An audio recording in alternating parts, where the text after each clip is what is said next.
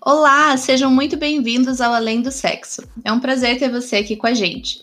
O episódio de hoje é um pouco diferente. Você que está acostumado a ouvir episódios relacionados à sexualidade pode estranhar o assunto de hoje, mas é importante deixar claro que nós somos um podcast sobre sexualidade e também sobre comportamento. Bom, para começar, eu queria dar as boas-vindas às nossas convidadas e apoiadoras mais do que especiais. Helenis Brícia, que fez sua monografia sobre futebol feminino, intitulada Futebol e Feminismo: As coberturas das Copas do Mundo de Futebol Feminino de 2015 e 2019, pelo jornal Folha de São Paulo. Oi, pessoal, tudo bom? É, queria dizer que eu sempre quis participar do Além do Sexo e finalmente estou aqui para falar de um tema que eu adoro, que é futebol. E falando disso com as minhas meninas, que eu sei que também gostam, então estou muito animada para essa conversa. Muito obrigada. Esqueci de mencionar o fato de que ela é coxa branca, tá? Coxa. É só um adendo. Coxa doido. A nossa segunda convidada é a Marília Oliveira. Ela é uma das colaboradoras do canal Barça. É a maior admiradora do Messi que eu conheço e, infelizmente, ela também é coxa branca. Seja muito bem-vinda, Marília. Oi, pessoal, tudo bem? É uma honra estar aqui, obrigada pelo convite e é um prazer falar também sobre futebol, principalmente com mulheres tão, tão fortes aqui. Hum. Temos também a presença da Nana, mais uma coxa branca. Olha, eu acho que eu vou desistir de apresentar. Oi, gente! E a Mafê, representando as atleticanas aqui na Uhul. bancada. Atlético, oi, gente! E eu, a Toti, que eu também sou atleticana, caso alguém não tenha percebido. Bom, é claro que o episódio de hoje é sobre esportes. E já virou clichê, todo mundo sabe que as mulheres são oprimidas também nos esportes, principalmente naqueles que são dominados por homens há muito tempo, como futebol, futebol americano. E não somente na prática desses esportes, mas também nas arquibancadas, nas coberturas jornalísticas, nas rodas de amigos, Quantas vezes nós não fomos desafiadas, entre aspas, a falar a escalação do nosso time só para provar que a gente gosta mesmo de futebol? Enfim, são várias situações que a gente passa e que a gente tem que ficar provando aquilo que a gente é, aquilo que a gente gosta ou não gosta. Mas, para começar esse episódio de um jeito leve, eu queria falar com vocês, queria saber de vocês quando foi que vocês começaram a gostar de esportes? É, eu vou falar um pouco sobre a minha experiência, porque é uma experiência esquisita, na verdade. É, a primeira lembrança que eu tenho de fato de futebol é uma lembrança muito remota, que eu não sei se eu me lembro de fato. É uma imagem confusa e nebulosa, assim. Mas era eu indo na Arena da Baixada, veja só. Olha é... só! Exposed. Exposed. E não era um atletiba, é porque o, meu pai, ele é atleticano, né? Então, quando eu era pequena, ele me levou uma vez no, no jogo do Atlético. E o que aconteceu no meio do caminho que eu virei coxa branca, né? Quando eu, eu sempre falo para todo mundo com quem eu chego nesse assunto que o time, pelo menos de futebol brasileiro, você não escolhe, você apenas torce, é uma coisa que vem do coração. E acho que eu sou uma grande prova viva disso. Mas acho que se tem algum culpado, entre aspas, seria a família da minha mãe, a família materna. Porque quando eu era pequena, comecei a criar consciência, assim. A minha tia, minha madrinha, apareceu com, com um namorado que era, ele era coxa branca, ele era super coxa branca. E a minha mãe também é coxa branca, então o coxa estava muito bem naquela época, então acho que a influência, assim, né, de um tio novo na família me fez ser coxa branca. E outras lembranças que eu tenho, assim, era de eu brigar com meu pai por causa do, do, Atlético e do Coxa. E até hoje eu e meu irmão a gente briga bastante por causa disso. Meu pai não, ele fica quieto e eu fico quieta também quando tem jogo do time e tudo mais. Mas ah, são lembranças muito gostosas. Eu ouvindo a Copa do Brasil 2011, 2012 no radinho, porque não podia ver na TV, esse tipo de coisa. Bom, vou falar da minha experiência. É, é bem curioso porque é muito parecido com o da Helena. É uma das primeiras lembranças que eu tenho, além de ser no Couto Pereira, é na Arena da Baixada também, por conta da minha mãe, que é atleticana. E a família inteira dela é atleticana, então é, foi bem dividido a minha infância. Eu ia tanto na Arena quanto no Couto Pereira. E aí, no meio do caminho, ali com 5, 6 anos, é, eu acabei é, indo mais no, no, no Couto Pereira, acompanhar mais o Curitiba. E aí, a gente não escolhe, né, torcer pro Curitiba. A gente nasce, né, com branca, porque não, não tem. em São José a gente não vai escolher torcer pro Coxa, mas era muito, era muito legal as, as lembranças que eu tenho, era principalmente de, de ir ao estádio para tomar sorvete, para comer pipoca. E aí eu fui começar a ter uma, uma lembrança futebolística mesmo dos jogos a partir de 2007, que aí eu comecei a entender o que que era, comecei a entender o que era impedimento, comecei a, a, a torcer mesmo sabendo o que que era o, o futebol, né? E aqui em casa também, Atletiba ou não, é sempre uma briga quando tem jogo do Atlético e do, do Curitiba, porque eu moro com a minha avó, que é atleticana, e a minha mãe, que é atleticana, e o meu, meu pai, que é coxa branca. Então é, é um pé de guerra bem, bem grande aqui.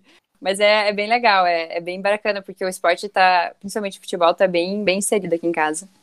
As primeiras lembranças que eu tenho com futebol são indo no estádio, mas eu só fui no Couto, tá? Eu nunca pisei na arena. Sortuda. Tá vendo, gente? É outro tipo Eu não vou aceitar esse tipo de comportamento no meu podcast, tá? E eu, é, eu, obviamente, eu lembro toda, toda a coisa de ir querer tomar sorvete, essas coisas. E eu lembro muito bem da minha mãe indo com uma sacola térmica com todinho e bolacha para mim e pro meu irmão. Mas eu também lembro, deu, ai, gente, eu era uma criança muito muito dramática, assim, sabe? Então, eu, eu, eu, ficava muito envolvida com o jogo. Tanto que meus pais sempre contam que eu gritava, eu, tipo, eu levantava, eu gritava falta, eu xingava o juiz. É, Ana Clara, quatro anos, assim, sabe? Berrando no jogo. E meus pais ficavam, Ana, por favor, senta. Eu vou reclamar, é demais, por favor. E eu tenho uma lembrança muito vívida de acordar de madrugada para ver jogo da Copa de 2002 com meu pai. Porque eu, eu não lembro direito da Copa, né? Eu tinha três anos, eu nem tinha feito quatro ainda. Mas de querer acordar para ver jogo. E eu lembro alguns flashes da Copa, sim, não lembro, infelizmente, de comemorar o Penta. Hum, triste, mas eu lembro de. Também lembro de um jogador da do Japão que se chamava. Não, o nome dele não era Miojinho, tá, gente? Mas é que na minha cabeça o nome dele era Miojinho, devia ser tipo Miojinho, alguma coisa assim. Toda vez que ele aparecia, eu e meu irmão, o Miojinho, o Miojinho, o Miojinho. Então, essas são as primeiras memórias que formaram a minha consciência futebolística. E ver sempre futebol com meu pai, que é uma enciclopédia ambulante do esporte, então sempre tá com ele. E infelizmente fez eu torcer pro coxa. A gente pode ver claramente que o Atlético tem um problema em é, angariar pequenos torcedores, né? O pessoal do Atlético, se vocês estiverem ouvindo isso, vamos trabalhar, né? Nisso de.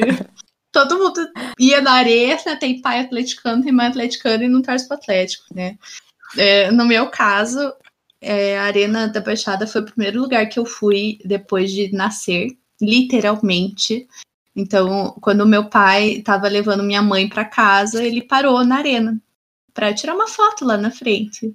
Eu tinha três dias de vida e a gente foi para a arena. As minhas lembranças com futebol são sempre relacionadas ao meu pai e é uma coisa que a gente faz juntos assim desde sempre. E essa não é uma lembrança, né? Eu não lembro de ter ido para a arena com três dias de vida, mas é, eu sei que eu sei que foi o meu primeiro contato com, com o Atlético. E até hoje, eu sou sócia, sei lá, mais de 10 anos e frequento jogos e passei já por muito perrengue hum, com o Atlético e também por ser mulher e torcer, né? Então, o meu também é bem parecido. É, eu, desde que eu nasci, eu tinha roupinha do Atlético já, e meu pai me levava no jogo e tirava foto, então tudo tá bem relacionado com meu pai.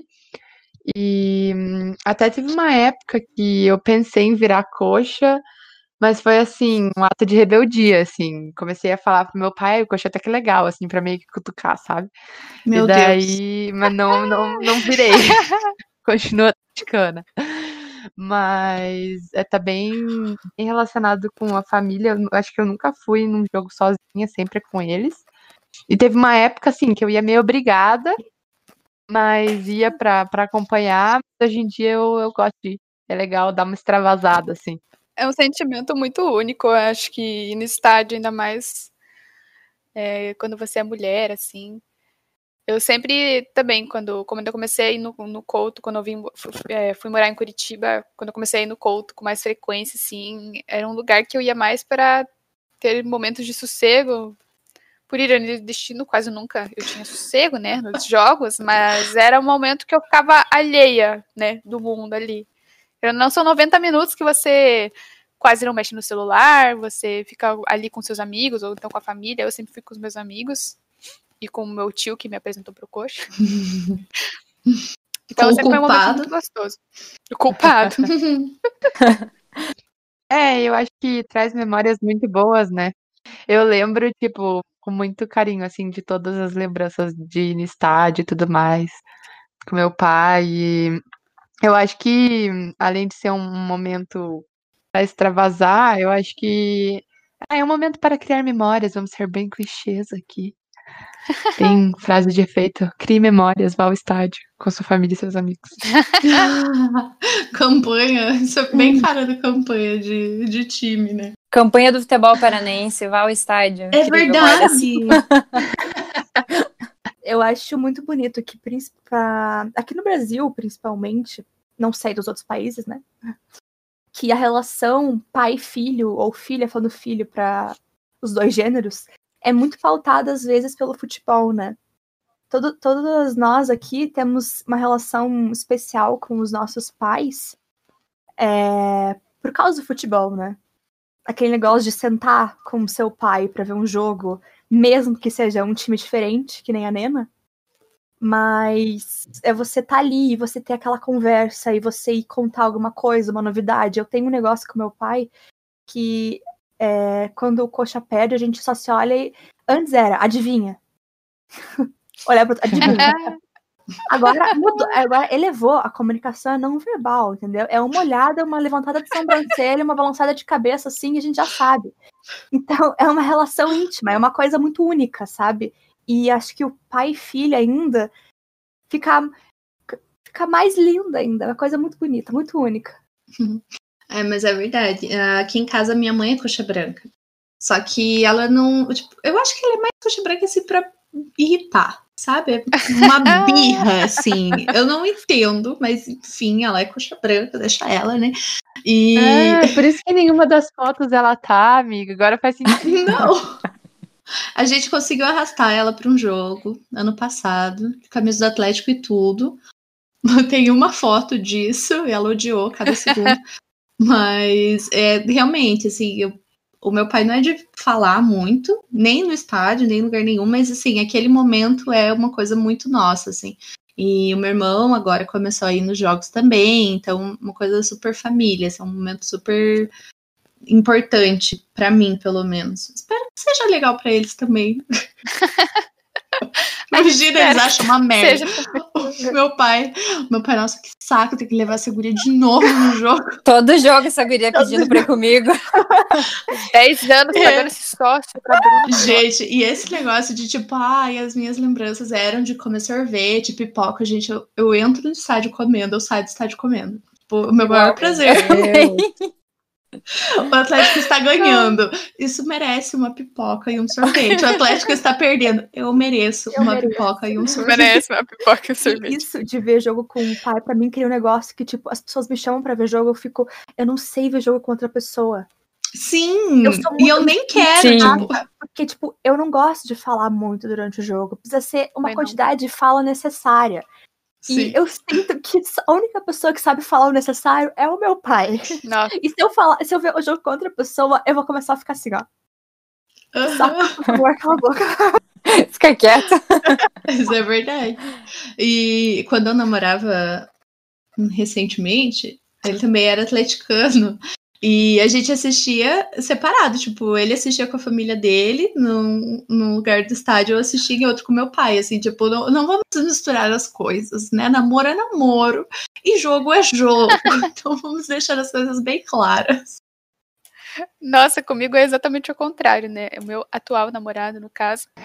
É, eu acho que é, ele mora, morava perto da casa da minha avó quando eu morava com a minha avó, e depois eu continuei morando perto dele quando fui morar sozinha. E acho que a gente só namora hoje porque a gente tinha essa relação de tipo, ah, quer carona pro jogo? Ah, quero. Daí a gente junto pro jogo. Oh, Daí a vida pra casa. Porque é, minha família é, não mora em Curitiba, né? Meus pais não moram em Curitiba, então eu tinha que ir do jogo com amigos mesmo. Mas o engraçado é que, como meu pai não é coxa branca, ele é atleticano, a gente, Atletiba, Deus o livre, vê junto, né? Eu, eu finjo que não assisti, ele finge que não assistiu. Mas é, Jogo agora que eu aconteceu. voltei pra cá. Não sei que, não, não sei que jogo você tá falando. Mas agora que eu voltei pra casa deles durante a quarentena, né? é, a gente criou o hábito de assistir outros jogos juntos e futebol europeu junto também. Então, a a Champions League, agora que terminou, né? A gente sempre assistia juntos jogos e outros jogos pelo Brasil afora, a gente também assiste, assim. E é legal, porque também é uma, uma relação, assim, muito gostosa, apesar de não sermos no time, infelizmente. Mas ele também fala só o necessário, eu falo só o necessário. Aí, quando tem alguma notícia ruim de outro time, a gente comenta entre si, pra dar risada. Esses dias eu cheguei nele e falei, pai, você viu que o Thiago Nunes saiu do Corinthians? Nossa, todo mundo ficou feliz com essa notícia, menos a Marília. Ah, não, a Marília também ficou feliz. Marília Fiquei, para fiquei. Corinthians ficou feliz. Fiquei bem feliz. É muito engraçado essa, essa relação com o pai, porque comigo é igual. Às vezes eu só mando uma mensagem pro meu pai. Ah, sabe o que aconteceu? Não, não aconteceu o que eu tô pensando. Aconteceu. E a gente já tá falando de jogo. Já tá falando que o cara foi demitido. É Às vezes muito, é muito engraçado. Eu escuto o passinho dele, ele aqui no quarto do quarto. Você não vai acreditar. é dele. Tal coisa. Eu, não.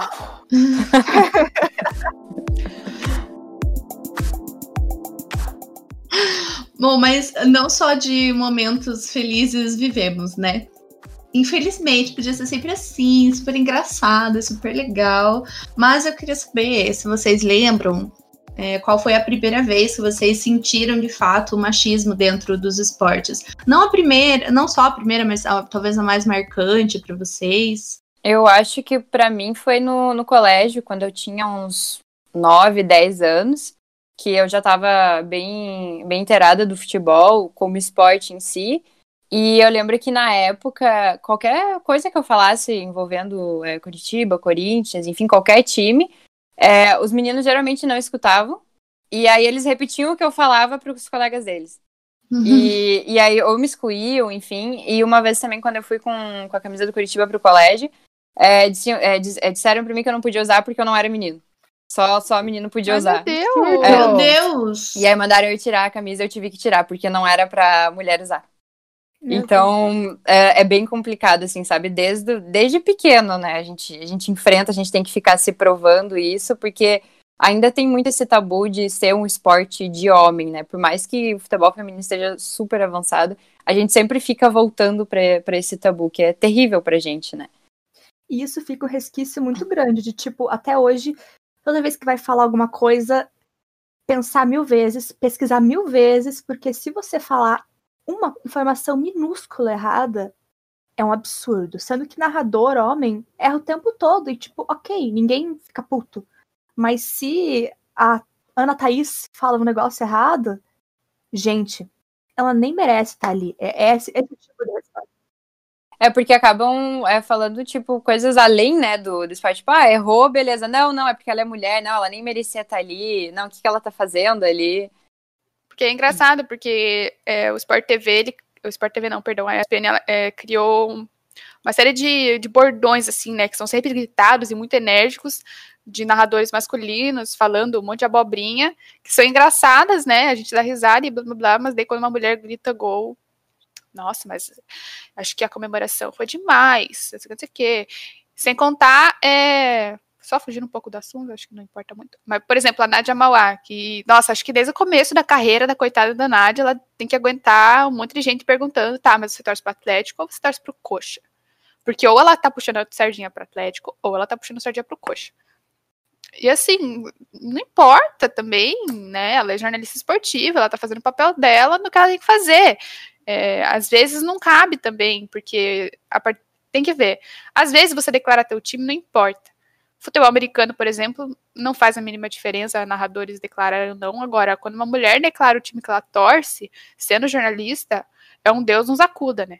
Porque ela daí vai estar sempre puxando sardinha pro time dela e vai estar sempre falando mal do rival.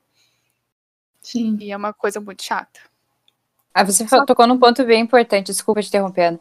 É que eu lembrei que a, a- a- aqui, aqui no Rio Grande do Sul é, ele é bem bairrista, né? Então a questão do esporte, que ela é bem, é bem fechada. Até o ano passado, eles comemoraram a primeira vez que uma mulher fez uma cobertura dentro de, de campo, como repórter. Que isso nunca tinha Meu acontecido. Deus. É, e, Meu Deus! e eu vejo muito as estagiárias que trabalham com esporte, é, seja em qualquer rede de comunicação daqui, em hipótese alguma elas divulgam o time que elas torcem. Porque elas sabem que elas vão ser alvo pesado aqui, tanto da torcida do Grêmio quanto do Internacional. Então é, é muito complicado. E já não é tanto quanto acontece com os homens. Ah, qual que é o teu time? Ah, o Grêmio. Ah, beleza. Então, mas você vai ser imparcial no jogo? Vou, vou ser sim. E é, para eles é tranquilo. Agora, se é uma mulher, aí não, não tem como ela ser profissional, não tem como ela separar isso. E daí, enquanto isso, tem aquele nojento idiota do esporte interativo que nem lembro o nome agora, graças a Deus. Ai, Sabe quem é? eu não lembro o nome dele. Sim. Sabe? Eu reclamo muito Sabe, no Twitter, inclusive. Cara, eu não consigo lembrar o nome dele agora. Ainda bem. Tipo, eu tava lembrando.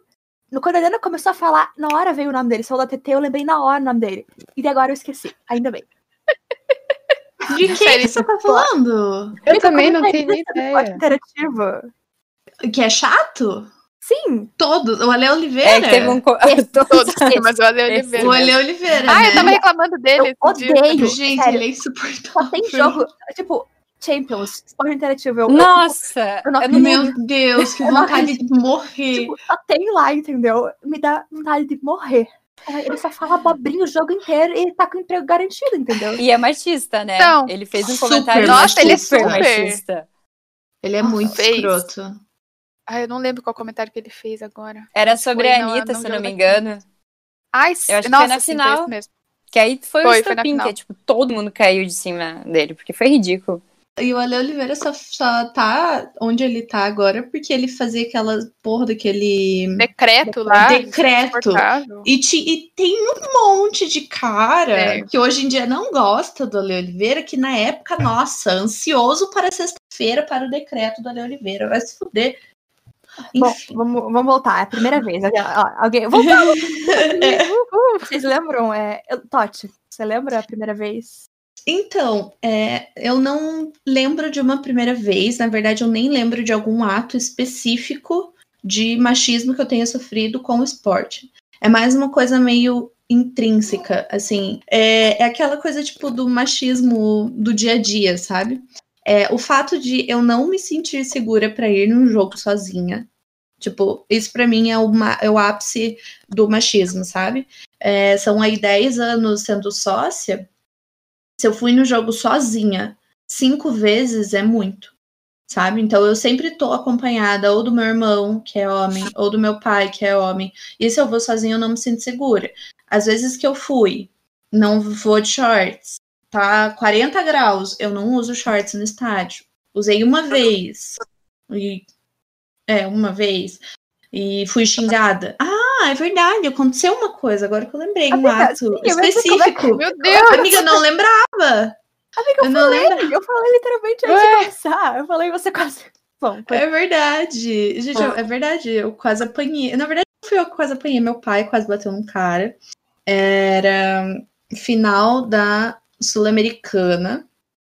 Que eu acho. Foi na final da Sul-Americana, na semifinal da Sul-Americana, não me lembro. Mas estava muito calor, eu estava de shorts. Eu não sei se isso interferiu de fato no que o cara falou, mas enfim. Ele um cara me xingou de vagabundo, assim, meio do nada. Não, eu não tinha feito nada, não tava nem falando com o cara. Já tinha rolado umas, umas briguinhas, assim, antes de começar o jogo, que o cara tava muito bêbado. E, e ele tava, tipo, no nosso lugar. Enfim, umas discussões super bobas. E daí, mais pro meio do jogo, Uma hora eu olhei pra ele, ele me olhou de volta, ele tava um pouco longe, assim, de mim, e ele me xingou. Ele falou: O que, que você tá olhando, sua vagabunda? E daí meu pai voou Senhora. nele, tipo, literalmente, o estádio lotado, e meu pai caiu, assim, por cima das cadeiras e foi atrás dele. E tiveram uns quatro ou cinco pra segurar o meu pai, e eu tentando gritar pra ele, tipo, porque a gente seria expulso do estádio, óbvio. O cara também, mas a gente também. E o cara, tipo, na hora que ele viu que o meu pai foi pra cima dele, ele, ele recuou, saiu, foi embora, mas foi bem assustador, assim. Eu realmente eu não lembrava desse caso. Mas aconteceu. Nossa, amiga, Pois é bem é. difícil esquecer. Mas é que, eu não Meu sei, eu vivi muita coisa boa dentro do estádio, sabe? Então acho que isso foi se apagando na minha memória, É mas um trauma su- é, reprimido. mas sim, mas é bom falar sobre isso porque se eu não tivesse com o meu pai ali, ele talvez não tivesse só me xingado. Ele talvez tivesse vindo pra cima de mim, ou ele tivesse me xingado mais, eu não teria, tipo, alguém pra me defender, entre aspas, mas é, essas coisas acontecem, acho que é muito, muito presente, assim, na nossa vida, né? Essas... Isso, infelizmente, é parte de uma, entre aspas, cultura de estádio. Sim. Sim, Xingamento à mulher, de xingamento a gays, de é. corpo da mulher ser explorado. É, é bem. Ano, foi no começo desse ano que aquela menina foi assediada na, no Couto ou foi no ano passado? Minha noção de tempo. É. Foi ano passado, Ano que não foi passado, com eu ela. acho. A criação do Gurias do Couto foi por É. causa desse Ah, caso, né? É verdade, foi ano passado. Então, é. E teve também uma vez que eu fui. Isso eu não. Até hoje não sei se teria acontecido diferente se eu fosse homem. Sim. Mas o Atlético mudou é, o escudo. Quando o Atlético mudou o escudo, eu comprei a camisa. Que eu gostei, tá? Todo mundo odiou e eu gostei. Eu comprei a camisa. Eu. E eu fui pro jogo sozinha nesse dia com a camisa nova. E eu tava passando pelo corredor, passaram três caras e começaram a me xingar pela camisa. Sabe? Tipo, ai, torcedor modinha, que comprou essa camisa nova e não sei o quê. E, tipo, meio que começou, sabe? E eu fiquei, cara, fiquei com muito medo, tipo, muito medo de verdade. Eu tava sozinha. Eu não sabia se os caras depois iam vir atrás de mim, porque eu tava com a porra da camisa do time deles também, entendeu? Mas enfim, eu acho que isso foi muito mais babaquice, assim, do que só machismo mesmo. Mas um pouco de machismo também, porque se fosse meu pai com a camisa, eles não teriam falado nada, sabe? Ah, e dá muito medo porque você não sabe o que acontece depois do jogo, né? Existem tantos casos que a pessoa fica lá esperando a outra sair do estádio ou sair de qualquer lugar para ir atrás, né? Sim.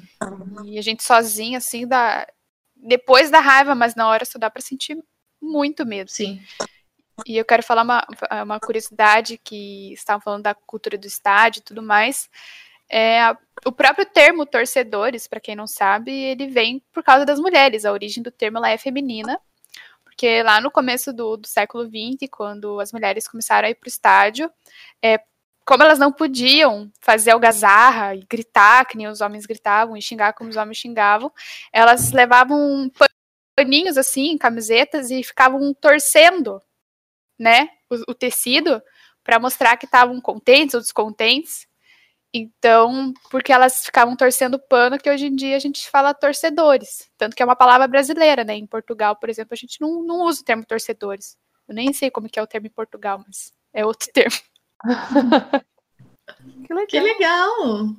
É bem Então, fofo. amiga. E você, Helena, lembra de alguma experiência marcante ou primeira experiência em que um homem duvidou da sua capacidade ou pior? Eu acho que é, primeira experiência, assim, ou uma experiência marcante, que nem da Bruna, eu não, não, não tive, graças a Deus, nunca tive. Também porque eu nunca tive coragem de ir no estádio sozinha. É, minha avó nem deixaria. Mas uma vez é, eu tava falando com um grupo de amigos sobre FIFA. E daí, nem lembro o motivo, mas eu falei do FIFA 99. Aí o menino falou assim, sem nem procurar nem nada. Não tinha FIFA 99. Daí, tinha sim. Dele, não tinha não. Eu fui lá no Google, peguei a capa do FIFA 99 e mandei pra ele. Falei, está aqui o FIFA 99. Ele, nossa, eu nem sabia que tinha, não sei o que, não sei o que. Eu fiquei, é, por que, que você duvidou de Eu falei que tinha. Não caralho. sabia. Só falei. E... Mas assim, é, experiências que não chegaram a acontecer, talvez, porque é, eu já participei de alguns projetos na faculdade sobre esportes, por exemplo, a, a rádio, né, lá da nossa faculdade, que uma vez começou um programa de esportes que durou bastante tempo até. E nesse programa eu não tinha coragem de dar minha, minha opinião, assim. Primeiro porque eu era meio calor, eu estava no primeiro e no segundo período, quando o programa acontecia. E porque eu tinha muita vergonha de falar besteira, né? Eu morria de medo de falar alguma alguma coisa que tivesse errada e alguém me corrigisse assim, eu morria de medo disso acontecer e virar chacota, porque além de eu ser nova na faculdade, eu era uma mulher falando de esportes, eu não estava muito acostumada com isso. É, eu nunca falei muito de futebol assim, agora eu comecei mais. Mas sempre falei só com amigos muito próximos, assim. E, e hoje eu tô tentando mudar um pouco mais, tô dando mais uma opinião, principalmente nas redes sociais, assim, tipo Twitter e etc. E eu tô mudando um pouco essa minha concepção, porque, pô, eu tô me formando em jornalismo, eu gosto de futebol, eu gosto de futebol americano, porque eu, né, vou ficar com medo, mas volte e meia, ainda mais quando é no Twitter, eu não numa conversa falada assim, né, antes de falar alguma coisa, eu vou lá e pesquiso, tipo, dez vezes cada palavra para ver se eu não tô falando alguma informação errada ou alguma besteira, assim. E no fim tava tudo certo, porque eu sabia daquela informação, né, mas mesmo assim eu vou lá e, tipo, procuro com insegurança mesmo. E, nossa, é um sentimento muito ruim. Nossa, eu também faço besteira. isso. E achei que, achei que saiu fazer falar, caramba, será que eu sou burra? Eu tenho que pesquisar o nome de todo mundo para não falar o nome errado. Tipo, eu escrevi, eu fui falar mal do Thiago Nunes no Twitter, e o nome dele é Thiago sem H. E eu escrevi Thiago com H. E se, eu sempre fico tipo, caramba, será que vão achar que eu não sei do que eu tô falando porque eu escrevi Thiago com H? Mas, tipo, é uma coisa muito boba, não é nada, não, não prova nada, né? Se eu sei ou não aquele assunto. Mas é aquela coisa, né? Nós, mulheres, a gente sempre tem que ser muito melhor nas coisas para ser considerada boa, né? A gente tem que ser muito melhor do que os homens só para ser considerada boa em alguma coisa. Coisa que acontece com os homens, né? Quantos. Eu acho que- Privilégios. produzi porque eu achei que iam me criticar ou porque eu tive dúvida. Tipo, eu tinha certeza que aquilo tava certo, mas eu tive dúvida que tava certo, sabe? Aquele Uhum. sentimento de, ai, mas será? Ai. Eu acho que, que na verdade, é, se a gente for vendo uma questão geral, mas principalmente focado no futebol, as mulheres, elas sempre estão muito rodeadas da insegurança, né? Sim. Em absolutamente todos os aspectos. A gente vai falar sobre futebol, a gente, tá, a gente não tem aquela segurança, a gente tem certeza que a gente, tá, que a gente sabe do que a gente tá falando. Mas a gente sabe que se a gente errar o acento do Soares, vão criticar a gente, vão falar que tá errado. Sim. Se, se a gente Uhum. for no estádio sozinha, a gente vai estar insegura também, porque a gente pode ser assediada, porque alguém pode mexer com a gente, e, e é, é sempre isso, é sempre a, a insegurança, né, que, que acompanha a gente. Mafê, e você lembra de alguma coisa? Ah, eu lembro quando eu tava no ensino fundamental também, igual a Marília. é, os meus amigos sempre ficavam falando, né? Ah, qual time você é? Pra que time você torce? Essas coisas assim. Aí eu lembro que eu falei uma vez, ah, eu torço pro Atlético. E daí eles, ah, é? Então, qual... me fale o nome de um torcedor, de um jogador do Atlético. Aí eu, Paulo Baier, obviamente, né? E daí, e daí eles, fala mais um. Eu falei, fala você. Aí eles, eu não, eu, eu sei, tipo, o time que eu torço. Fale você. Aí eu fiquei, tá, por que, que eu tenho que falar e vocês que não sabem, tipo, estão me perguntando, sabe? Sendo que vocês nem sabem. Aí eu cheguei em casa e perguntei pro meu pai, porque eu não sabia mais nenhum nome, né? Aí eu cheguei pra ele e falei, pai, me fale a lista do nome de jogador do Atlético, eu vou anotar no meu caderno para no dia seguinte chegar e falar pros meninos da minha sala. Aí ele me falou, eu não anotei, mas eu lembro que, tipo, eu fiquei com isso na cabeça. A próxima vez que me perguntarem, eu tenho que saber pelo menos o nome de um jogador pra provar que eu sou atleticana, sabe? E Ai, é muito horrível. até hoje eu fico pensando nisso, que o povo vai falar, porque eu não sou, eu sou atleticana, mas eu não sou, tipo, ai, fervorosa igual todos vocês, assim, que, tipo, acompanham tudo. Então eu não sei o nome da maioria dos jogadores. Aí até hoje eu fico, pelo menos, eu tenho que saber pelo menos um, porque se me perguntarem, eu preciso saber falar, sabe? Teve, acho que, uma outra situação também, que eu tava no estádio e eu falei pro meu pai, depois da minha época rebelde, né? Falei pro meu pai, ai, pai, que legal, é, eu quero ficar lá no meio da aglomeração, lá dos fanáticos, quero ser, quero virar fanática. Aí ele falou assim pra mim, ai, Maria, não é uma não é um ambiente muito favorável para mulheres. Acho que no futuro você vai entender bem. É, até hoje eu penso nisso também. Que eu fico pensando, ah, infelizmente eu acho que realmente não deve ser muito favorável para mulheres, mas devia ser, né? Pensa, Pra infelizmente, ninguém. entendi. É isso que a, que a Mafê falou é, é- Pode falar, desculpa. Não, não, pode falar, amigo. Eu ia dizer só que, tipo, a torcida organizada não é um ambiente favorável pra ninguém. Esse que a, que a Mafê falou de, de, de- o pai dela comentou é muito complicado porque eu, eu lembro que quando eu comecei a ir em estádio sozinho foi em 2018. E, e aí, até o ano passado, quando eu fui no, no, jogo, no jogo da Copa América, e esse ano, quando eu fui no Grenal sozinha, a primeira coisa que, o- que os motoristas do Uber perguntaram era: Ah, você vai encontrar alguém lá, né? Você vai com teu namorado, você vai encontrar teu pai. E eu, tipo, não, eu vou sozinha. Eu vou porque eu gosto, porque eu quero tentar, né? Quero ver se, se é seguro. E foram experiências tranquilas, mas ainda assim eu sempre tentava chegar mais cedo, tentava sair antes, tentava pegar o primeiro táxi, o primeiro Uber, porque a gente fica com, essa, com esse sentimento de que talvez não é, é um lugar para mim, eu, eu posso estar aqui, eu, eu consigo me sentir segura aqui, e é, é muito complicado. Até E- pra ir comprar, tipo, nos intervalos, assim, eu ia com medo. Não, e eu acho que é, isso de falar que não é um ambiente seguro, eu acho que não é nem por, por exemplo, porque o seu pai é machista, então eu acho que não é nem por isso, é, é por medo mesmo. Tipo, meu pai tem medo que eu Não, vá. com certeza. Sim, E não que a gente não pertença a esse lugar, mas é que é realmente um ambiente muito hostil para nós, né? E eu entendo o medo do meu pai em não querer que eu vá sozinha, né? Mas eu acho que a gente tem que ir, Uhum. tem que dar a cara a tapa, tipo, é muito foda, é muito difícil, mas a gente tem que se, se posicionar nesses locais, né? Sim. Concordo E plenamente. você, Ana? Ana. Eu tenho três lembranças muito fortes, assim. A primeira, uma também no- na escola e uma durante a Copa de 2018. Foram três que me marcaram muito. Quando eu devia ter, eu devia ter uns oito anos. Eu tava num jantar do, do trabalho do meu pai. E assim, meu pai, como eu falei, tipo, a gente tem essa relação incrível que muitas vezes permeia o futebol. Muitas vezes não, tipo, 89% do tempo permeia o futebol. E ele ama falar para todo mundo que eu amo futebol e que eu entendo muito de futebol aos olhos dele e que sei lá o que ama desde que eu sou pequena. E que a gente vê futebol junto, essas coisas. E a gente tava nessa mesa com uns colegas de trabalho dele e esse cara olhou pra mim e falou: "Ah, seu pai me disse que você gosta muito de futebol". E eu: "Ah, sim". É, isso torce pro Coxa, né? Eu falei: "Sim", dele. Então me diz qual é o nome do goleiro do Coxa. Ai, pelo amor de Deus. Gente, eu tinha, eu tinha sete anos, eu tinha acabado de conhecer aquele cara. Absurdo, gente. E eu falei dele, e me disse qual é o nome do atacante do coxa. Eu, eu falei dele. E você por acaso sabe me explicar a regra do impedimento? Só que, Ai, gente, sério. só que eu tinha, tipo, oito anos, sabe?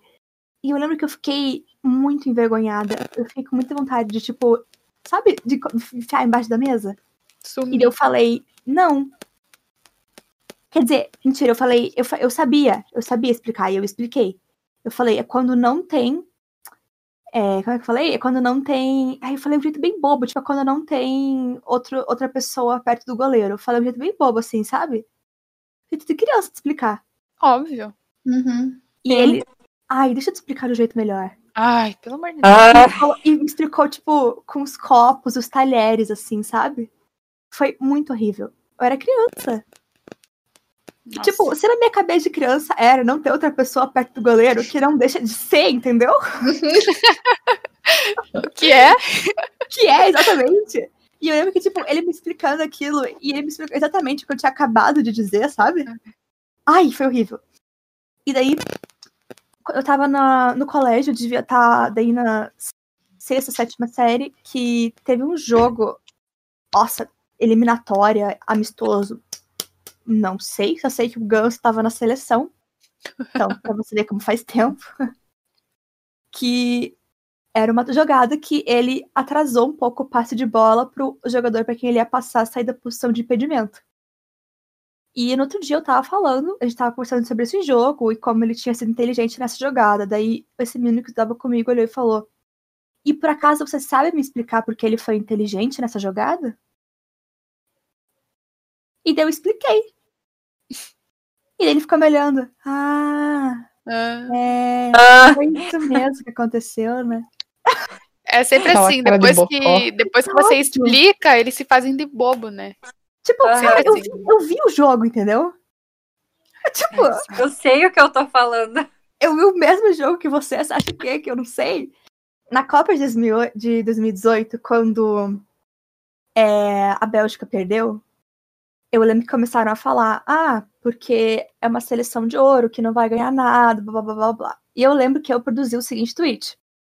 Que às vezes seleções muito boas, como a de 82, acabam não ganhando.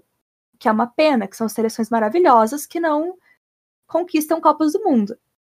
Daí veio um tweet de uma certa pessoa que é: Ah, segundo os certos da timeline, a seleção de 82 é e sempre será uma farsa.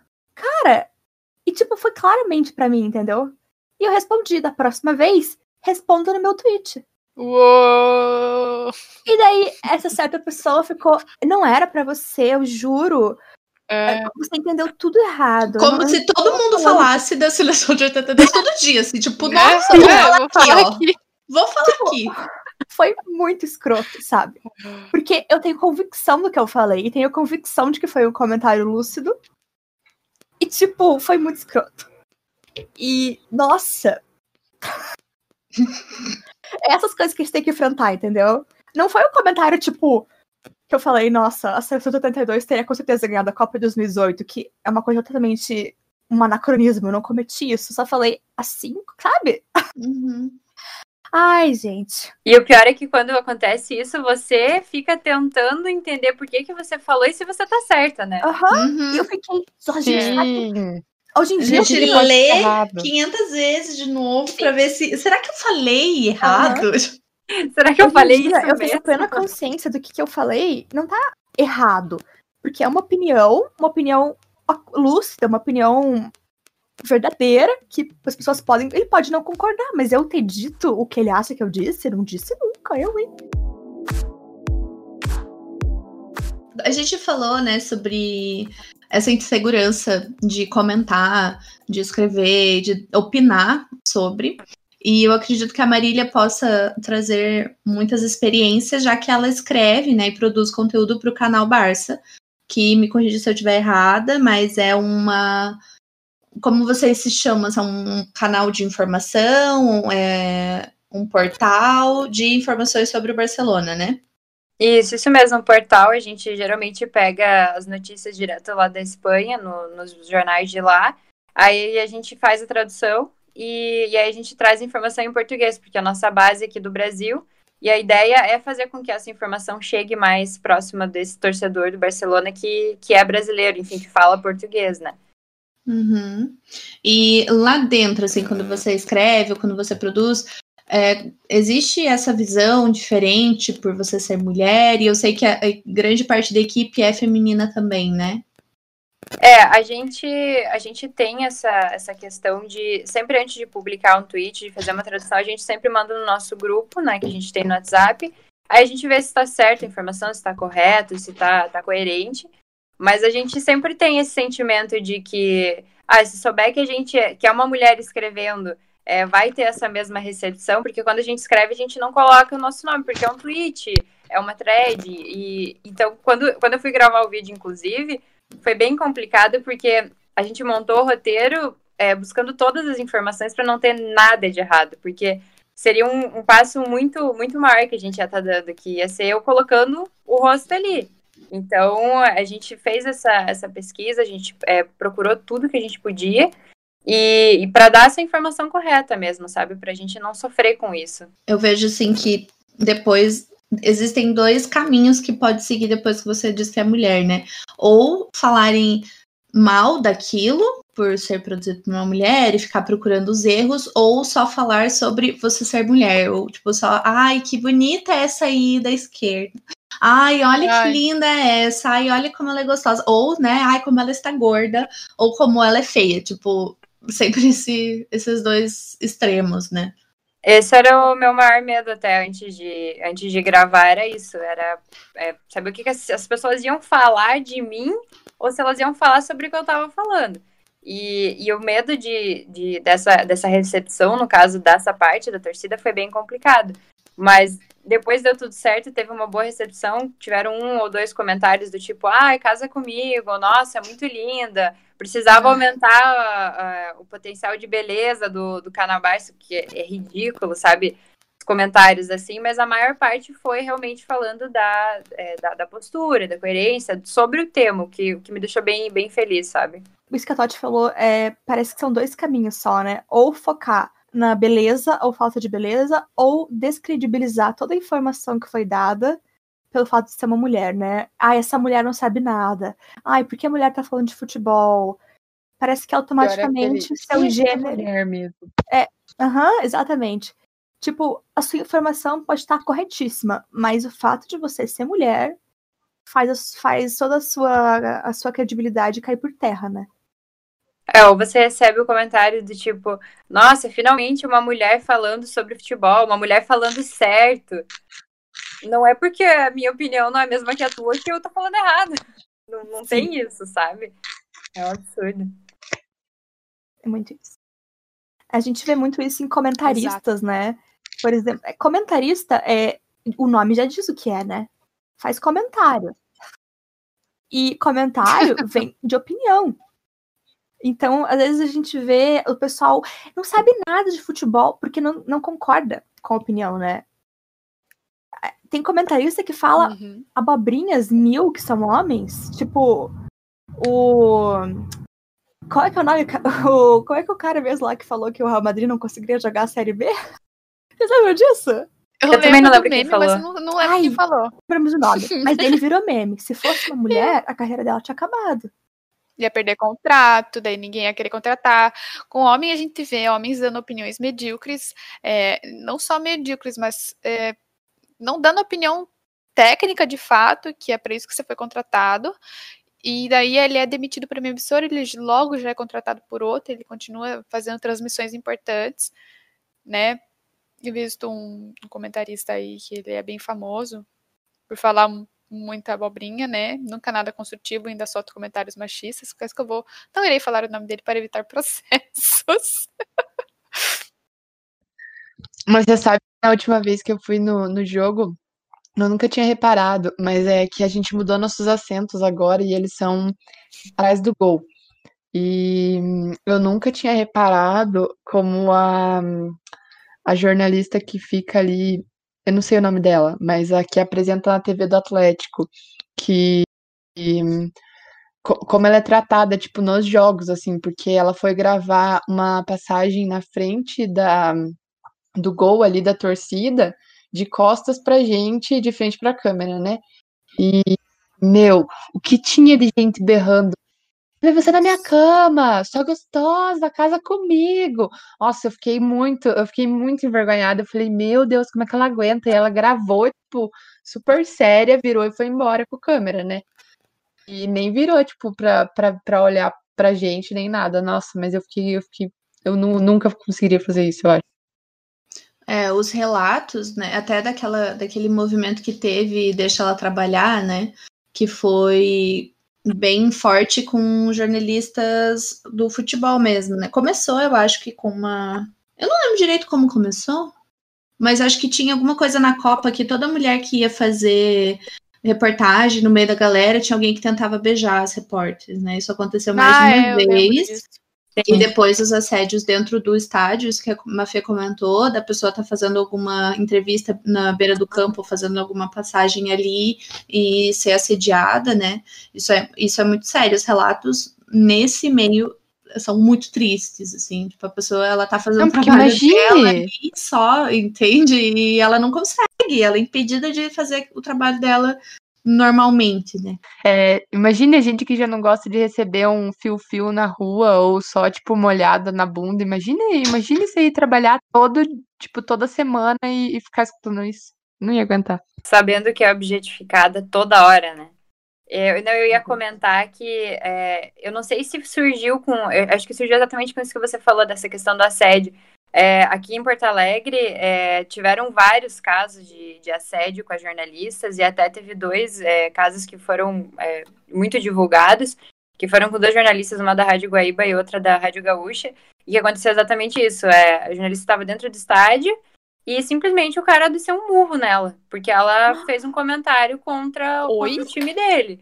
Sim, eu até, se eu não me engano, foi com, foi com o pessoal da, da Rádio Gaúcha. E, e a galera ficou, assim, abismada, porque é um absurdo. E a outra também, eu tava fazendo uma passagem pra rádio, e de repente chegou um cara embriagado, simplesmente beijou ela e começou a passar a mão nela.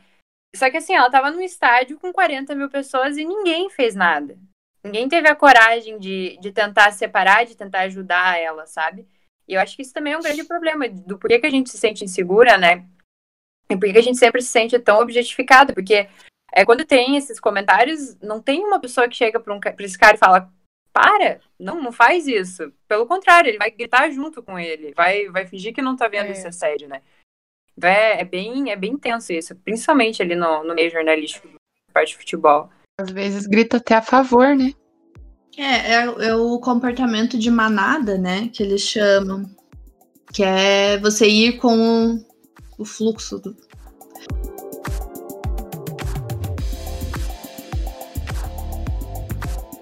É, Nena, eu queria saber da sua pesquisa, assim, o que mais te chamou a atenção quando você estava pesquisando sobre a cobertura futebolística, daí entrando até no assunto futebol feminino mesmo, né? Não só das mulheres assistindo um futebol masculino, mas também delas é, sendo ativas no esporte, né?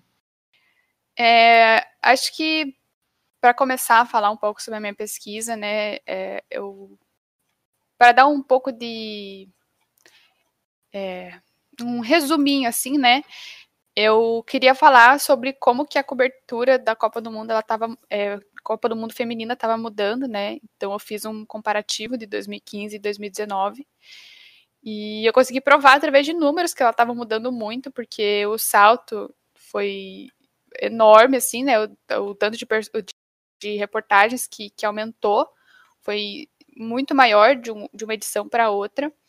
Mas, além desses dados numéricos, eu tive que pesquisar muito sobre a história também do futebol feminino, né? E eu pesquisei muito sobre a história do futebol feminino no Brasil.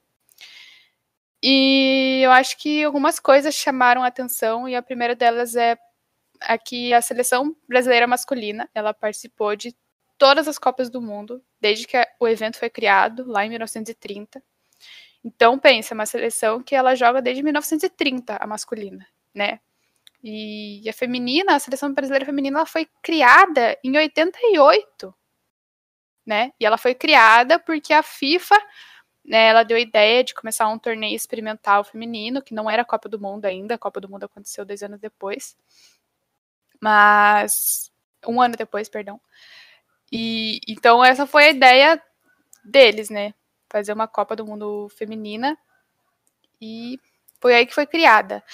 E um debate que sempre entra muito em voga é a qualidade técnica das jogadoras femininas, né? É algo que é sempre muito criticado.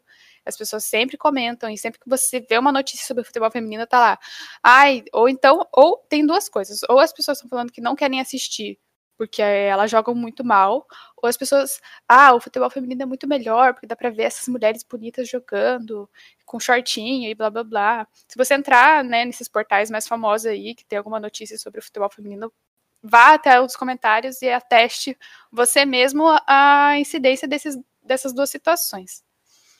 E por, acho que a gente tem que entrar um pouco no debate do por que, que a qualidade do futebol feminino é inferior. Um, porque não tem incentivo financeiro. E dois, o futebol feminino foi proibido no Brasil em 1940. Né? É, é, é, é, as práticas de esporte de maior contato, assim, na lei que foi promulgada pelo Getúlio Vargas, não tinha escrito exatamente o futebol feminino está proibido, mas foram proibidos diversos esportes que tinham um, um maior contato, assim, entre as jogadoras.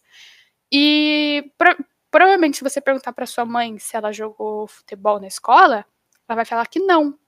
Enquanto seu pai provavelmente vai falar que sim, porque as mulheres não podiam jogar futebol. Então pense, é um futebol que foi proibido nos anos 40 e só voltou a ser permitido nos anos 80. Enquanto isso, o futebol masculino ele estava lá todo vapor desde 1930. Então é claro que as mulheres não têm a mesma qualidade técnica. A gente vê times brasileiros centenários, vou usar o meu time, por exemplo, Coxa, A gente vê o time do Coxa, que é um time centenário, é, fez 110 anos já, que a qualidade técnica dos jogadores é completamente questionável, os jogadores não jogam bem, né? E é um clube que está aí faz tanto tempo, já teve tanta oportunidade, tem muito torcedor, tem muito sócio, né? Um cenário mais local. Daí, pô, claro que um time feminino do Coxa não vai jogar bem. Primeiro que o time do o Coxa não tem um time feminino só dele, ele fez uma parceria com outro time por causa da lei que, que aliás, uma lei muito boa que instituíram agora, é que os times, para participarem da Série A do Brasileirão, precisam ter um time feminino. Então, é, o que acontece é que os órgãos têm que obrigar os times a criarem é, categorias femininas, porque por interesse próprio isso não acontece. Porém, falando de interesse próprio, é, os campeonatos femininos acabam surgindo muito por causa disso também. Por exemplo, para quem não sabe, a Libertadores Feminina ela foi criada porque o time do Santos, lá em 2009, ele tinha ninguém mais, ninguém menos que Marta e Formiga. Então pense, é, era Formiga, se não me engano. Então, time, tinha, o time do Santos tinha simplesmente duas das maiores futebolistas brasileiras da história. Então, interessado em ganhar mais um título, ele foi lá e sugeriu para a Comebol e para a FIFA e para a CBF criarem uma Libertadores feminina. E foi assim que a Libertadores feminina foi criada. E hoje é um dos maiores campeonatos femininos do mundo até, né? Da América Latina, acho que é o maior, e do mundo é bem consolidado também. Então, essas coisas acabam acontecendo assim, sabe? Elas são criadas assim. E esse tipo de coisa sempre, sempre vai chocar a gente, né? É, o Atlético lançou um, a nova camisa ontem, né? E eu vi várias pessoas comentando, tipo, ah, a camisa feminina é muito mais bonita, porque não tem os patrocínios e não sei o quê, mas a camisa feminina não tem patrocínio, porque o time feminino não tem patrocínio. Tipo, eu queria, caramba, o ideal fosse, tipo, seria a camisa atleta, a camisa feminina tá lotada de patrocínio também, sabe? Mas não tem um mísero patrocínio. Nem aquela van horrorosa na, na manga. Aquele Copacol mais feio ainda, que fica na frente. Mas, sabe, não tem nada. Porque o time feminino não tem apoio nenhum. Puseram apoio. É. O mais louco foi, depois que passou essa regra, foi ver times gigantes correndo atrás para montar um time feminino em pouquíssimo tempo. Porque não estava nem no planejamento a longo prazo deles, sabe? Eles não tinham preocupação nenhuma em Fórmula 1. Exato. E daí a gente, é, a gente que é mulher, não sei se vocês já ouviram, mas eu já ouviram muito, né? Não, mas se você quer assistir, assiste então, é quem que tá te impedindo? Ué, quem que tá me impedindo é simplesmente é, todas as emissoras que não passam os jogos, que não têm interesse em comprar os jogos, sendo que já foi comprovado que existe audiência. A audiência da Copa do Mundo Feminina de 2019, ela foi de 1,2 bilhões de, bilhão de pessoas. Né? Então, como assim não tem audiência? Tem, tem mais de um bilhão de pessoas assistindo futebol feminino. Como é que você vem falar que você não, não compra a transmissão porque não vai dar audiência? Talvez não tenha audiência porque as pessoas não têm onde assistir, né? Daí vai lá uma emissora, compra lá, mas daí concorre com uma programação é, muito maior, né? Acaba concorrendo com de novela, acaba concorrendo com jornal, sendo que o futebol masculino é uma instituição nacional, né? Então vai passar o jogo depois da novela da Globo, mano, o Brasil inteiro para para ver o jogo que vai passar depois da novela da Globo, né? E futebol feminino a gente tem que ficar caçando e caçando, caçando onde assistir. Isso que você falou, é, me lembra agora que teve a Copa, acho que a, a Champions, teve a Champions, e aí é, tiraram uma foto de vários senhores num bar em, em Madrid vendo a final da, da Champions feminina. E aí eles estavam comentando justamente isso, de, de que não é que talvez as pessoas é, não assistam, porque elas assistem, elas só não têm aonde assistir. Então, quando eles colocaram num bar, sim, os homens que estavam ali, eles viram, porque eles realmente gostavam. As mulheres que estavam ali, elas viram porque elas gostavam também. Então, é, falta isso da gente conseguir ter esse acesso, né? Porque hoje é, a gente não tem nem patrocínio, como a, como a Bruna falou, é, é muito complicado. Nossa, quantas vezes, tipo, quando não tá tendo o jogo do Atlético aqui em casa, o meu pai assiste 15 de Piracicaba contra qualquer coisa que tá passando, entendeu? Né? Tipo, não Aham. interessa a qualidade do futebol. Porque a gente negócio sabe que é quanto futebol. mais. É, o negócio é futebol, entendeu? E a gente sabe que quanto mais as jogadoras, as mulheres, né, jogarem, mais elas vão melhorar. Eu entendo e eu reconheço que, ela, que não tem a mesma qualidade do futebol masculino. Mas eu reconheço que o Atlético não tem a mesma qualidade do Real Madrid. Eu reconheço que o Exato. Atlético não tem a qualidade do Barça e a gente assiste do mesmo jeito, E sabe? uma coisa importante é a comparação é meio tóxica, sabe? Sim. É, não tem, porque não tem, não vai ser a mesma coisa que futebol masculino, graças a Deus, porque é futebol feminino. Sim. É A diferente. gente não quer que seja a mesma coisa. A gente não, não quer quer- substituir o futebol masculino pelo futebol Exatamente. feminino. Muito pelo contrário. A gente e só quer ter compara- acesso. Sim, e essa comparação faz muito mal, porque quanto mais você fala, não, mas é, ela joga com muito mais raça que os homens, ou ai, elas jogam pior que os homens, isso, isso só prejudica. A gente tem que parar de fazer essa comparação e dizer, um é bom, o outro é bom, sabe? Um tem suas qualidades, o outro também tem. Os, tipo, é o mesmo esporte, cada um, mas um em cada canto, sabe? A gente exaltar as qualidades de cada um. Porque dessa forma você ajuda os dois a crescer. Porque quando você Exato. compara, o claro que quem tem mais dinheiro vai sair ganhando, não tem como, né? Sabe que meu avô, ele prefere assistir futebol feminino. Porque, segundo ele, as mulheres jogam mais bonito. Hum. Daí ele, ele chega aqui em casa ele começa a bater no relógio. Ô, tá na hora do tá, tá na hora das mulheres jogarem, né? Tá na hora das mulheres jogarem. E daí vai ver. Que gracinha. Que massa. É muito bonitinho. Eu não sei, tipo, por quê, mas segundo ele, elas jogam muito mais bonito que os homens. Os homens jogam tudo feio. Ah, só ficam. Sei lá, só cai, ó, não faz gol bonito. O gol também é muito mais bonito. E eu achei muito legal até é, falar, tipo, no último. Não era nem toda aqui. Mas na Copa Feminina. Foi ano passado ou foi ano retrasado? Foi ano Eu não passado. tenho uma noção de tempo. O que é muito foi louco. passado, né? Eu não tenho a menor noção de tempo por causa da quarentena. Se você Foi, falar que em fevereiro foi há cinco É. anos atrás, eu vou falar, é verdade. Se você falar É é Copa Feminina foi há três anos atrás, eu vou dizer, caramba, tempo. Nossa! mas, enfim, mas na Copa do Mundo Feminina, como eu vi, pelo menos a Marta, né, que foi super ativa na questão de igualdade salarial, na questão de igualdade de gênero, né? Então ela trouxe esse debate. Eu acho que a gente tem que sim, principalmente no futebol feminino, trazer essas questões em pauta, assim. Eu acho que não dá só para jogar o futebol feminino e fingir que tá tudo bem, sabe? Não, eu acho que é um ambiente também político, eu acho que tem que ser falado. Eu acho que até no futebol masculino tem que ser falado sobre igualdade de gênero, né? Mas sempre trazer, trazer essa questão assim em pauta, eu acho muito válido.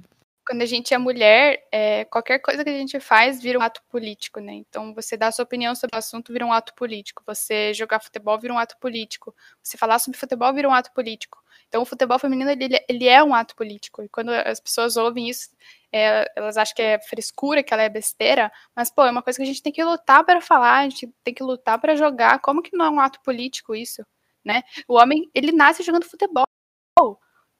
É, pelados de final de semana é, são incentivados, são em escolinha de sei lá que clube, desde que tem, sei lá, cinco anos de idade. E a gente tem que ficar pisando em ovos para falar sobre, sempre, sempre, sempre. Eu ia comentar com essa questão da, da igualdade, né? Que saiu agora no- nas últimas semanas da questão dos salários iguais, né? Que a CBF vai propor para a seleção. Então é já é uma conquista, né? É o mínimo que a gente que a gente deveria ter, né? Mas finalmente já já estão acordando para isso, né? E, Nena, na sua pesquisa, você, se eu não me engano, você também vê- viu sobre as matérias se elas foram escritas por homens ou mulheres, né? A, co- Sim, a cobertura da Copa Feminina foi feita mais por homens ou mulheres? homens, obviamente. É, infelizmente, é uma coisa óbvia de falar, não queria que fosse. Foi, é muito triste, sim, porque o, o número de, de, de matérias ele aumentou bastante, mas todas elas eram escritas por, um, por homens, assim. Então, é, por exemplo, na Copa, de 2000 na Copa de 2015 não teve nenhuma mulher falando sobre absolutamente nada, né? Daí no, no, no de no, na de 2019 tinha uma incidência um pouco maior de mulheres, porém elas é, não escreviam as, as reportagens em si, elas escreviam blogs de opinião, assim, e também na, no, no recorte temporal que eu fiz, é, só aparece, elas só apareceram duas vezes, e uma dessas vezes era, era uma matéria, era um artigo de opinião é, em conjunto com várias outras pessoas, assim, inclusive homens. Então é muito triste ter que falar isso, né? Mas as mulheres, é, pô, é, não é que homem não, não pode falar sobre futebol feminino, óbvio que pode. A gente quer falar sobre futebol masculino, vocês também podem falar sobre futebol feminino. Mas não ter mulheres falando sobre um futebol que é jogado por elas é muito grave, porque as mulheres elas existem, existem jornalistas femininas, existem, é, jornalistas femininas, existem jornalistas esportivas na ativa e o que falta é, é contratar, chamar elas para falar sobre, né? É, acho que as mulheres têm que ocupar cada vez mais espaços e todos os espaços, né? Seja jogando, seja na arquibancada, seja escrevendo sobre, comentando, narrando, é, falando mal, tweetando. Mas é, acho que em todos os lugares, a gente tem que estar em todos os lugares, porque, cara, a gente tá aí, aceite ou não, né? Mas eu fico muito feliz, assim, de ter, principalmente, né, vocês duas, Marília e, e Helena, tipo, que são pessoas que eu, eu sou amiga e eu sou próxima, e eu vejo como vocês são presentes nessa, nesse assunto, assim, então começa por vocês, sabe? Começa por mim que estou na arquibancada, pela Nana, pela Mafê, mas por vocês que também estão nativa, estão escrevendo sobre, estão produzindo conteúdo sobre isso, e estão ocupando esses lugares que ainda não são é, totalmente. É, que, que, são ambientes mais hostis, né? Querendo ou não. Mas eu fico muito feliz, assim, é muito gratificante de ver, assim. Uma declaraçãozinha de amor. Fofa demais. E, Nena, puxando ainda no nabo do esporte, óbvio, mas mudando de país, vamos dizer assim, você vê diferença do público do futebol americano? Nossa, eu vejo muita diferença, e é uma diferença positiva, felizmente. É, eu tenho uma teoria sobre o porquê que isso acontece, que é a seguinte: o futebol americano, esportes americanos em geral, eles sempre estiveram presentes, mas eles estão num crescimento muito acelerado nos últimos tempos. Então, muitas pessoas de uns anos para cá começaram a assistir futebol americano, começaram a assistir basquete. E falando do futebol basquete eu não acompanho, então falando do futebol americano especificamente, eu acho que isso acontece porque eu comecei a assistir agora, mas não foi só eu que comecei a assistir agora, é, a maioria dos homens também começaram a assistir agora. Então, eles não conseguem puxar esse negócio histórico do eu sempre joguei, eu sempre assisti, eu sempre falei sobre, porque eles também começaram a falar ao mesmo tempo que eu, né? Tirando é, as pessoas assim que começaram a acompanhar mais de 10 anos atrás, que eu tenho alguns amigos, por exemplo, que assistem a, a NFL há mais de 10 anos, é, a maioria dos homens que, que me viram com camiseta do meu time, ou então, é, sei lá, acabei conversando sobre, sempre foram bem legais, assim, nunca falaram nada ofensivo, nunca duvidaram do quanto eu gosto, do quanto eu não gosto, e sempre foi um papo muito saudável, assim, porque eu sentia que esse, aí que tá, eles, a insegurança que sempre sentiu falando sobre futebol, eles começaram a sentir falando sobre futebol americano, porque eles também eram novos no assunto, né, que nem eu. Então, isso é, é bem legal de observar, assim. E até porque ninguém entende verdadeiramente futebol americano, então tá todo mundo na mesma dúvida. É, é muito mais complicado, demora. Tipo, uma coisa de futebol. É o que eu sempre falo, assim, para quem nunca assistiu futebol americano. Para você acompanhar, você tem que assistir. Você tem que parar e você tem que assistir. Porque não é que nem o futebol. Por que, que o futebol é uma, uma cultura tão presente no mundo inteiro? Eu, qualquer um, mesmo que nunca tenha assistido futebol, sentar na cadeira e olhar pro jogo, ele vai entender o que está acontecendo. Mesmo que ele não, não saiba o esquema tático, que ele não saiba o que é um atacante, que é um zagueiro, ele vai saber que tem um time que está indo tentando fazer gol e tem outro time que está tentando fazer gol. A dinâmica do futebol americano ela, ela, é muito diferente, ela é uma conquista de território, então você tem que ir avançando assim, avançando assado. Você pode fazer ponto de vários Ai, bem diferentes. coisa de americano mesmo. Super. Mas, mas, mas é, tipo, é um esporte. É um pique bandeira. E daí tem três diferentes jeitos de fazer ponto, e os, os três diferentes jeitos fazem diferentes quantidades de ponto. E, ai, gente, é. Não é fácil, mas é muito legal. E, então esse ambiente sempre foi muito mais acolhedor para mim, assim. Tanto que quando eu eu a gente quando eu estava no quinto período, quarto período, acho que quarto período da faculdade, é, eu tive que fazer um programa um programa de TV, né? E eu e os meus amigos a gente resolveu falar, fazer um programa de futebol americano. E eu tinha eu tinha mais. Eu fiquei mais à vontade para comentar as coisas. Eu, eu, eu, lembro que eu fiquei pesquisando, tipo, muito, muito, muito, porque eu fiquei com muito medo de falar besteira, né? Então, o jogo que aconteceu no dia anterior ao programa, eu lembro que eu vi com uma caderneta e fiquei anotando, porque eu morria de medo de falar uma coisa errada. Porém, eu sabia que eles tinham tanta. É, eles podiam errar tanto quanto eu, porque eles acompanhavam. É, fazia ao mesmo tempo, ou algo parecido, assim, tipo, eles acompanhavam tanto quanto eu. Então é uma experiência mais acolhedora. Que bom, né? Ainda bem. É, eu tenho uma, uma pergunta assim de curiosidade para Marília. E eu sei que você visitou muitos países e visitou muitos estádios. E eu queria saber se você tem algum assim que você pudesse eleger como o mais seguro ou mais aberto, digamos assim, a mulheres frequentarem os estádios, no caso. É, eu acho que de todos os estádios, é, todas as experiências, isso é legal de colocar, todas as experiências eu fiz é, sozinha. Então, as visitações de estádio foi sozinha e os jogos eu fui sozinha.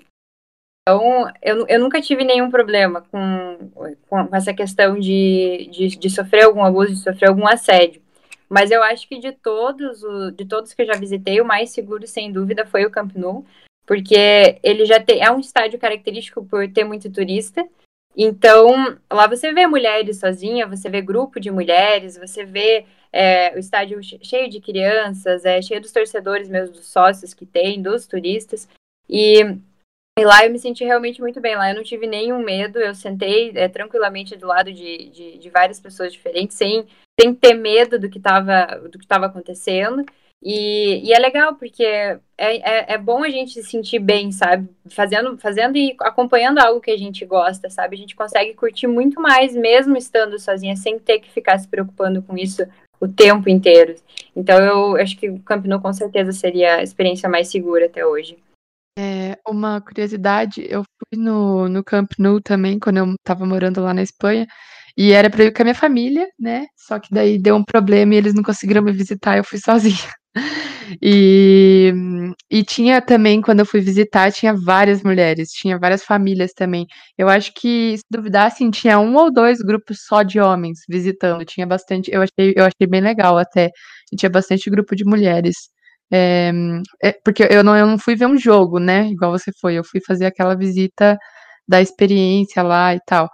E eu achei bem legal que tinha bastante, bastante gente, pareceu bem acolhedor. Essa questão da visitação também é, teve uma experiência. A primeira experiência que eu tive com o estádio sozinha, ela foi no, no estádio do Benfica.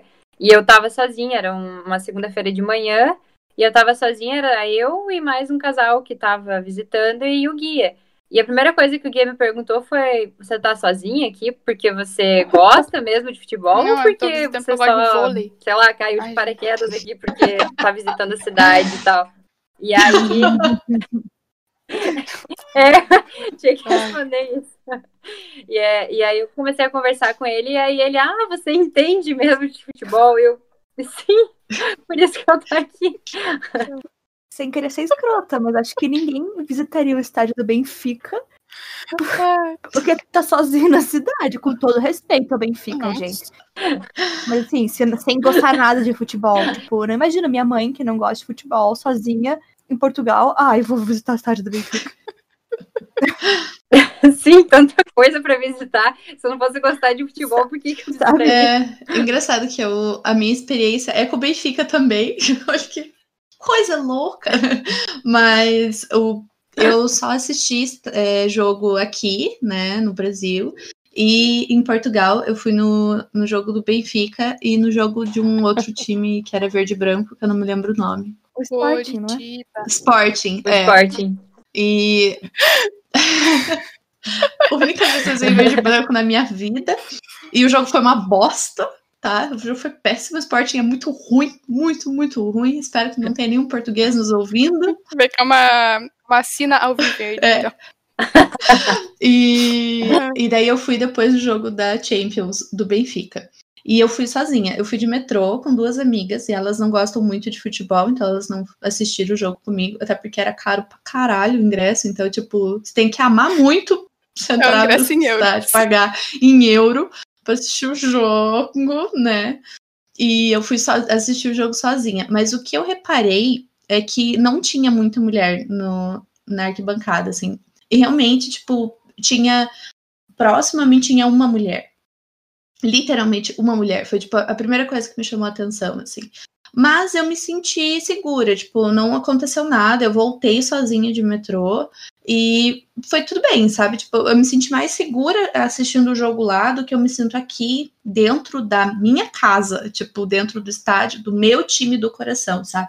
Isso é muito triste, me deixou muito, muito chateada. Meu pai tava super preocupado comigo indo sozinha pro jogo lá em Portugal, né, pra esse jogo do Benfica, e eu fiquei tipo, caramba, eu ficaria mais preocupada indo no jogo do Atlético aqui na minha cidade do que eu fiquei indo lá, né? Eu fiquei bem chateada.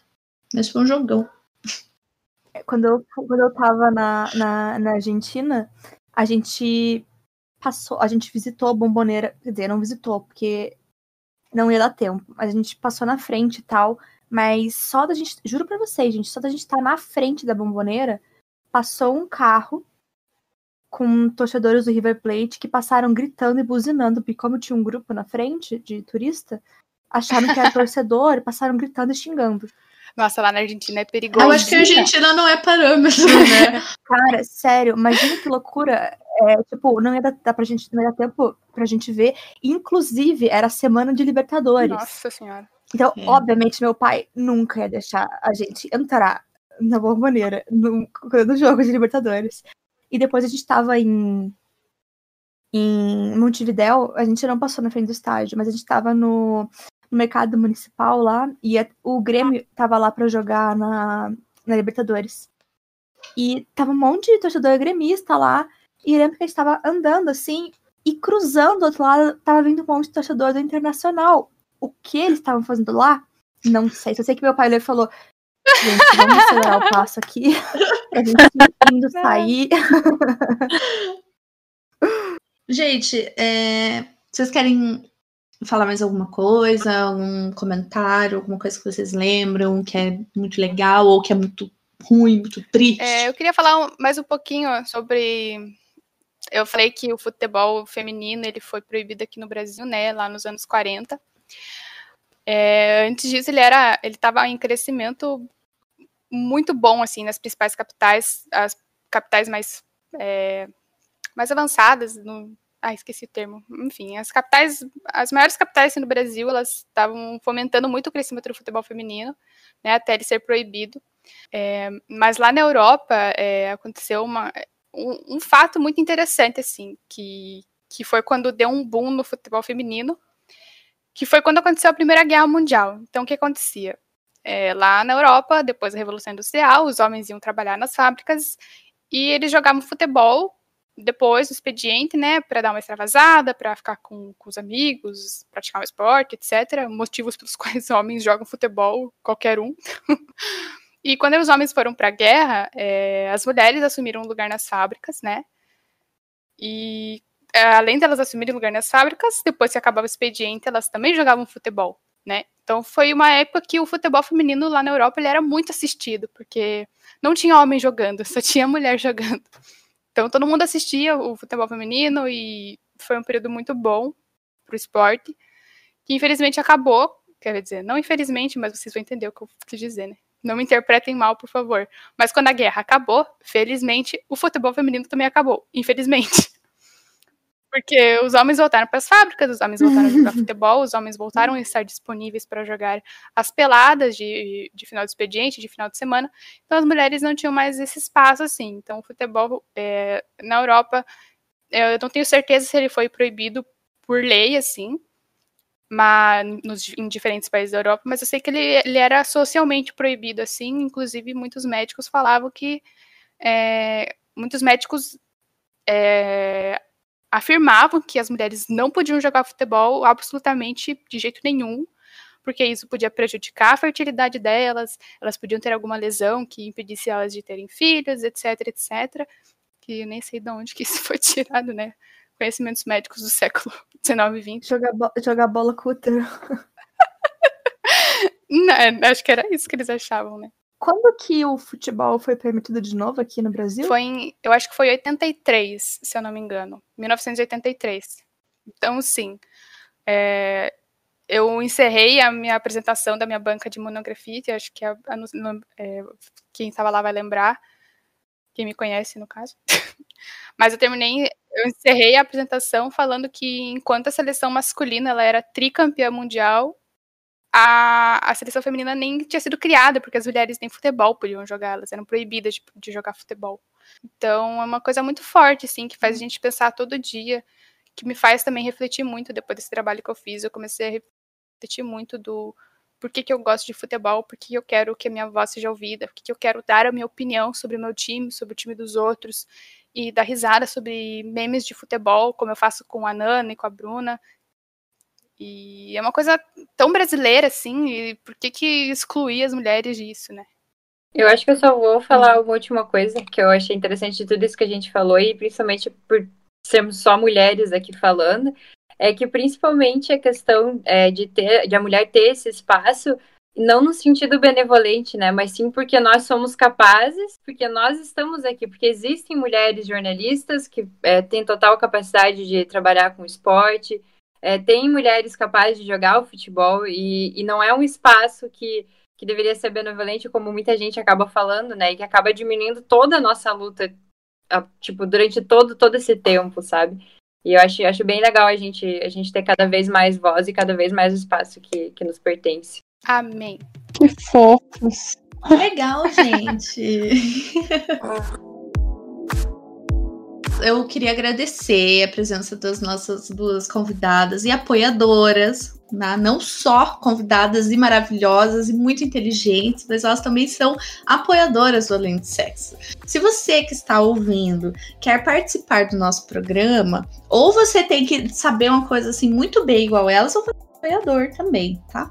E para virar apoiador é só entrar no apoia.se barra além do sexo cast. Mas, enfim, queria agradecer a presença de vocês e os microfones estarão sempre abertos para vocês voltarem. E muito obrigada, Nana e Mafê também, de sempre. Muito obrigada, meninas, pela presença de vocês. Quiserem dar aí um tchau para os nossos ouvintes. Ah, eu queria agradecer vocês terem me chamado para participar desse episódio. Eu estava muito ansiosa para participar, porque eu vi nossos amigos participando de, de temas que eram pertinentes, né? E eu esperava assim, ai, quando será que vai sair uma pauta em que poderei ser chamada? E acho que foi, foi a melhor possível, assim, acho que eu não gostaria de estar aqui falando sobre outro assunto. Principalmente porque eu e a Nana, por sermos coxa branca, a gente fala muito sobre futebol. E memes de futebol a gente tá sempre mandando no nosso grupinho. Bem Bem Futebol. Um beijo pro Bem Bem Futebol. Bem futebol. Um beijo pra vocês. Nós amamos vocês. E agradecer mesmo, assim, é, pelo trabalho todo que vocês fazem. Eu recomendo o podcast, e não só porque eu sou amiga de vocês, mas porque é realmente isso é o que mais me dá orgulho, assim. É, é um conteúdo que eu consumo não porque eu sou amiga de vocês, é porque eu gosto do que vocês falam. Né? Então eu espero que as pessoas deem play nesse episódio também, querendo saber um pouco mais sobre a nossa opinião sobre futebol e essas coisas mais. Obrigada, amiga. Desempregada e apoiadora.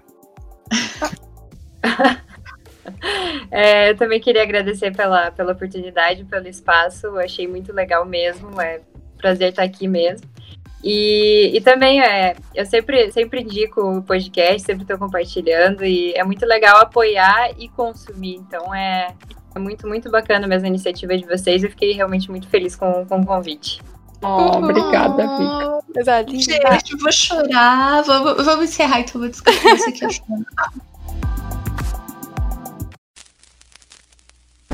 Let's talk about sex, baby.